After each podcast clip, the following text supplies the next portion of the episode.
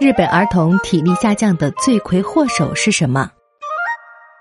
日本学生爱运动、体力好，已经成为了普遍共识。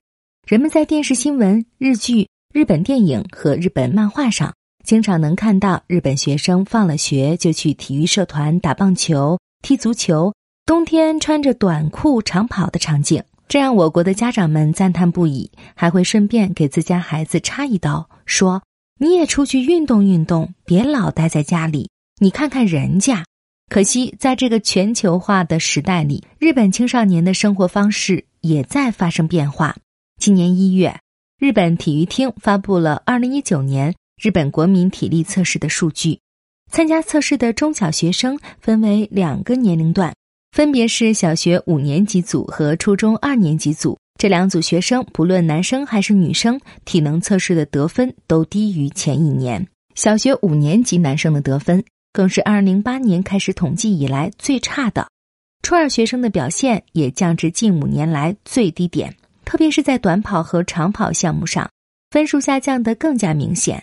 此次体力测试与中国的中小学体育课内容非常相似，共有八个项目，包括侧卧立、仰卧起坐。坐位体前屈、横向跳步、二十米折返跑或长跑、五十米短跑、立定跳远和投掷垒球，可见对体能的考察是非常全面的。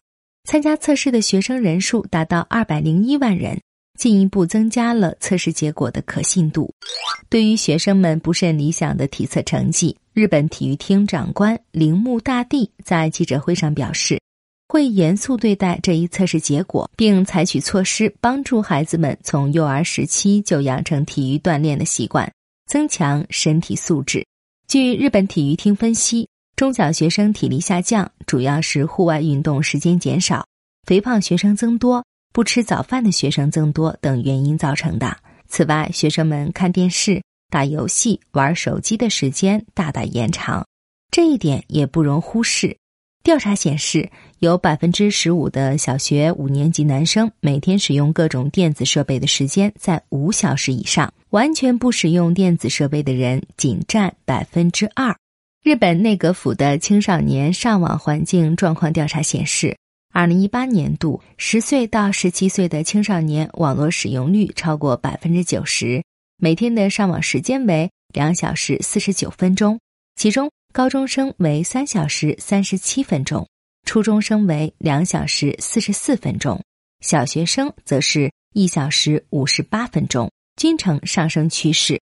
孩子们用来上网的设备中，智能手机占百分之六十以上，随时随地都能使用的智能手机的普及，为上网提供了便利条件。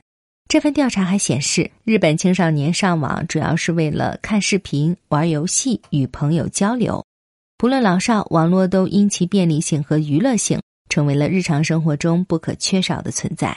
然而，过度沉迷网络可能会引发睡眠障碍、朋友间的交流减少、抑郁倾向等问题，存在网瘾风险。与之相应的另一个问题是，日本儿童的视力也在不断恶化。二零一七年，视力不足一点零的小学生比例超过三成，初中生超过五成。两者均刷新历史最高值，视力不足一点零的高中生数量虽低于二零一三年统计的峰值，但依然超过了六成。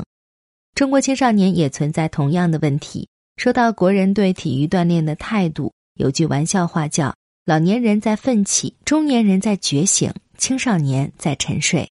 成年人主动锻炼是为了养生和延年益寿，青少年的身体状态正在人生最好的时期，他们好像看不到体育锻炼的必要性，也缺少参与户外运动的动力。一二线城市还好，在很多小城镇的中小学，体育课被严重挤占，就算正常上课，也是遵循“三无七不”原则，即无强度、无对抗、无冲撞、不出汗、不气喘、不摔跤。不破皮，不受伤，不长跑，不弄脏衣服。如此情况下，也难怪青少年的课余时间被更加惊险刺激的电子游戏占据。相比之下，在虚拟世界里，他们更容易发泄自己无处释放的情绪和能量。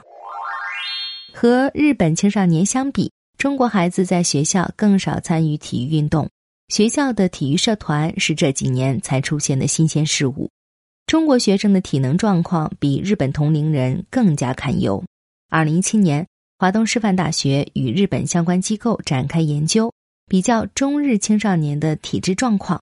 结果发现，中国青少年的身高、体重等身体指标在各个年龄段都明显高于日本的同龄人，而他们的心肺耐力、柔韧性和协调性则大大落后于日本青少年。让少年儿童远离电子设备。更多的参与户外运动，不是中日两国家长面临的独特课题，而是世界性的问题。日本早稻田大学教授钱桥明说：“禁止孩子使用电子设备是没有用的。这些高科技产品对孩子具有强大的吸引力。让孩子去户外运动的最好办法是家长陪孩子一起运动。面对电子产品，孩子也许没有自制力，但家长作为成年人，则要懂得克制。”当孩子沉迷手机和电子游戏时，父母应当及时制止，但这种制止不应是强制性的。家长应尽可能和孩子去商量或制定规则，千万不能一边叫孩子放下手机，而家长仍然在玩。在针对日本家长实施的上网情况调查中，大人们的平均上网时间为一百三十六分钟，与孩子的上网时间相差无几。其实，在很多情况下，孩子们身上呈现出来的问题，多半是成年人自身问题的写照。所以，要改变孩子们沉迷手机的行为，或许首先要从家长做起，以身作则才最有说服力。